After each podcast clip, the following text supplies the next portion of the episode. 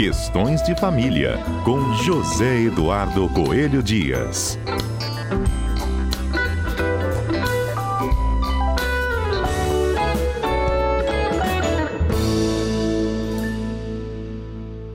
Segunda-feira é dia de questões de família ao vivo aqui na nossa programação. O comentarista José Eduardo Coelho Dias já está aqui conosco.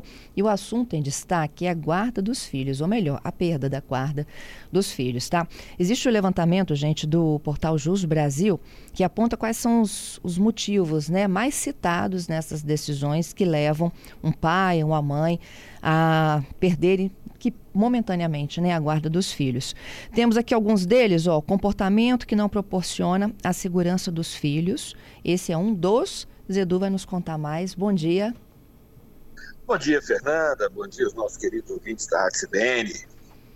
Muito triste, né, quando a gente vê uma situação como essa, Zedu? Pois é. Pois é, é, é muito ruim, né? Porque a gente, a gente sempre imagina que os pais e as mães vão sempre trabalhar no sentido de oferecer proteção para seus filhos, né, para suas crianças. E isso, que devia ser apenas uma obrigação moral, Fernanda, é também uma obrigação legal. A nossa Constituição deixa muito claro que lá no seu artigo 227 que é dever de todos, da sociedade, do Estado, da família, é, é, proteger a, a criança e, e, livrar as crianças e os adolescentes de toda forma de discriminação, de, de, de negligência, enfim. A gente tem a criança e o adolescente como, como um objeto da proteção constitucional. São, a criança e o adolescente são colocados sempre na condição de vulnerável, ou seja, precisam dessa proteção. E, para nossa surpresa, nós ainda vemos pais e mães que trabalham justamente em sentido contrário. Ou seja, em vez de proteger as crianças e os adolescentes, acabam não só permitindo que essas crianças, que esses adolescentes, que são seus próprios filhos, fiquem em risco. E aí não tem alternativa ao judiciário senão afastar o poder familiar, afastar a guarda, a responsabilidade da guarda desses pais e dessas mães negligentes ou que causam algum tipo de mal para os seus filhos. Uhum. Mas como você diz, Fernando, isso é muito triste mesmo, né? Ô Zedu, e em tese, esse afastamento ele é provisório, não é mesmo? É sempre. Vamos, vamos chamar de, de, de, provisório, mas não é bem assim que funciona. Porque o que, que acontece? Quando a gente tem a noção de provisório, a gente, ou temporário, a gente sempre tem a noção de que algo que daqui a um tempo certo e determinado vai ser modificado. E não é bem assim, tá? Não é bem assim. Você tem que acreditar que as pessoas são capazes de mudar e oferecer essa proteção. Mas enquanto se constatar risco para a criança, aquele pai, aquela mãe não podem exercer o poder familiar. Então, é, muitas mães, Fernanda, acabam tendo medo, por exemplo, da lei de alienação parental. A gente vê até algum movimento, inclusive na esfera política, no sentido de se revogar a lei de alienação parental, porque muitas mães, principalmente as mães, por questões históricas, culturais, é, tem medo de perder a guarda dos seus filhos e ver seus filhos entregues a pessoas que possam fazer mal. E eu vou ser muito franco, eu não tenho o menor medo da lei de alienação parental e acho e sempre falo para as minhas clientes que não precisam ter medo. Por quê? Porque se a ação é legítima no sentido de proteger a criança, juiz nenhum vai condenar uma mãe a perder a guarda por conta de com base na lei de alienação parental. Isso não existe. A gente tem visto com bastante frequência casos em que a mãe é, é, vai ao judiciário e pede o afastamento daquele, daquele pai ou daquele cônjuge, do, do, do outro genitor, e, e, consegue, por quê? Porque, independentemente da situação dos pais, ou, ou até do direito de convivência, acima do direito de convivência vem o próprio direito à vida, né? Você não pode conviver se você não estiver vivo, você não pode conviver se a criança é, estiver em risco de, de vida. E quando eu falo vida, eu falo de todos os aspectos da vida. Eu falo, em outras palavras, de vida com dignidade. E a criança, sim, tem dignidade, precisa ter essa dignidade preservada. É, é, além do, do item que você tem, né, que aparece lá nas decisões no, no Jus Brasil, uhum. é, tem um que, um, um que eu acho que deve ser muito comum nas famílias, que é o excesso de álcool ou de drogas. Novamente, nós temos o cerne da questão, que é a proteção da criança não é o fato de uma pessoa é, beber ou, ou, ou, usar algum tipo de substância que altere o seu estado de consciência. É o fato de isso eventualmente colocar a criança em risco. Então a gente sempre fala, o pai, a mãe que vai estar com a criança, por exemplo, num final de semana, esse final de semana tem que ser dedicado à criança. Agora, se o pai ou a mãe pega a criança, leva para o boteco, enche a cara e coloca aquela criança em risco, por evidente que ela não pode ficar ali é, é, como guardiã daquela criança, porque a guarda pressupõe a responsabilidade de empreender os cuidados e a proteção. Vamos lá, Fernanda, alguém que está com seu estado de consciência alterado, seja por que motivo for, tem condição de oferecer proteção? Não, essa pessoa, na verdade, precisa ela própria de proteção. Então você não pode admitir que alguém que esteja em estado de embriaguez ou estado de consciência alterada tenha condição de ficar naquele momento, pelo menos naquele momento, é, é, é, como, como guardião de alguém. Né? Não faz sentido. Então, de novo, a proteção da criança é sempre o motivo central que faz com que, com que essa autoridade parental, com que essa com que o exercício da guarda seja afastado daquela pessoa. É isso, nem proteção nem exemplo, né? Não, quando a gente fala de proteção e quando a gente fala de vida com dignidade, também a gente está falando exatamente disso que você acabou de dizer. Ah, os, os, pais são o espelho dos filhos. E se o pai é, é, age de uma forma é, é, é incompatível com aquilo que pode servir de exemplo para uma criança, é claro que, que, que demonstra ali uma, uma, falta de capacidade para o exercício daquela guarda, né? Olha só, Fernanda, nós não queremos aqui tirar o direito de ninguém é tomar sua cervejinha, eventualmente até se exceder, porque isso faz parte da vida. Claro que não é uma coisa recomendável. Ah, o, o Zé Du falou na CBN que a gente tem que se exceder. Não é disso que eu estou falando. Eu estou falando que isso acontece e a gente tem que encarar. O que não pode acontecer é qualquer tipo de excesso na presença das crianças ou sinalizando para as crianças que aquilo é um comportamento adequado.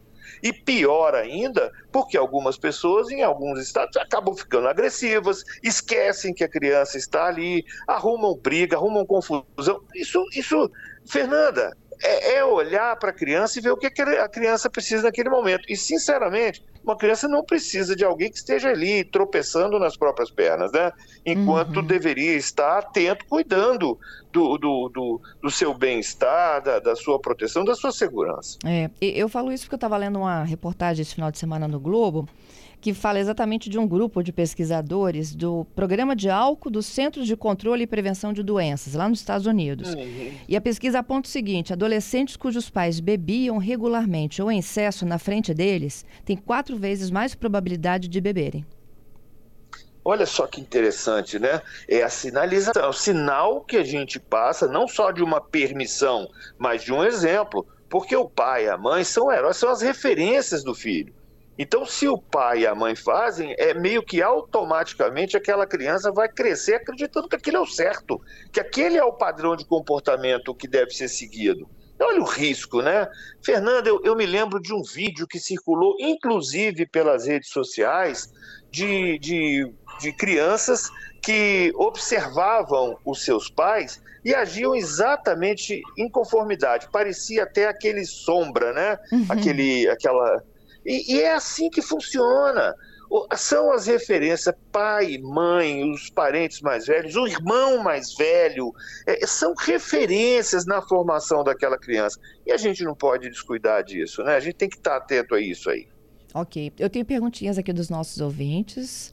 Vamos lá. Uma delas é, no caso de eu presenciar uma situação em que um deles está bebendo num bar, né? E os filhos foram deixados de lado. Denuncio e a quem denunciar? de denunciar, é, normalmente a delegacia de proteção pode, se for o caso, dependendo do estado, a própria polícia militar, entendeu? Se for alguma coisa que esteja se repetindo com uma certa constância, pode acionar, o, o, Ministério Público, qualquer autoridade, qualquer autoridade. Já existe uma cultura entre nós de proteção à criança. Então, qualquer autoridade, se não for a autoridade para competente, a competente para agir naquela situação, vai saber oferecer o encaminhamento respectivo. Né? Então a gente vai para o número que lembrar primeiro. Se for o caso da Polícia Militar, liga para a Polícia Militar, explica a situação, a Polícia Militar, com certeza, se não tiver competência para agir naquela situação específica, vai oferecer o encaminhamento. E os conselhos tutelares também podem e devem agir nessas situações.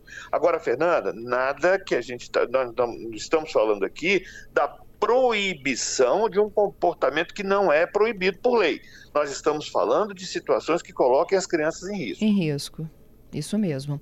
É, tem uma outra aqui: privar a criança de ir à escola, de ter educação, é, é motivo de alienação e, consequentemente, de, por exemplo, perda da guarda? vamos separar as coisas, que é muito importante isso. A lei de alienação parental parece que ainda não está sendo entendida pela nossa população. Não estou falando no caso específico da pergunta, não.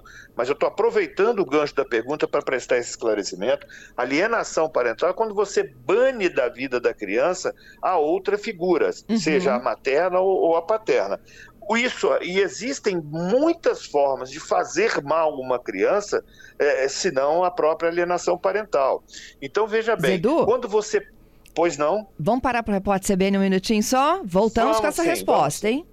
Tá? Okay. Privar a criança de escola. Zedu explica aí quais são as consequências. Um instantinho só. Já estamos aqui de volta ao nosso CBN Vitória. Hoje é segunda-feira, dia 2 de outubro de 2023. Questões de família abre nossa programação local às segundas-feiras. Eu estou conversando ao vivo com o nosso comentarista José Eduardo Coelho Dias e a sua participação é muito bem-vinda, viu? Vou repetir nosso número de interação, que é o 992994297. Assim como já participou aqui o Alex, o Giovanni. Vou retomando a pergunta da escola, Zedu se é motivo de alienação e, consequentemente, de perda de guarda. Não, alienação parental, aquilo que a gente estava explicando. Né? Alienação parental é outra coisa. Alienação parental é você banir, sem qualquer justificativa, a, a, a interferência ou, do, do outro genitor, né? seja materno ou paterno. Isso, mas é, o que eu vim explicando é que a, a, alienação parental não é a única maldade que se faz com criança. Tem muito mais coisa que causa é, prejuízos a, a, a, criança. E aí, com relação a essa questão da educação, eu vou ler aqui para o, o artigo 227 da Constituição Federal. Olha que interessante, Fernanda. Diz o artigo 227 da nossa Constituição Federal: é dever da família, da sociedade e do Estado assegurar à criança, ao adolescente e ao jovem, com absoluta prioridade, o direito à vida, à saúde, à alimentação, à educação. Olha só, entre esses direitos prioritários, tá?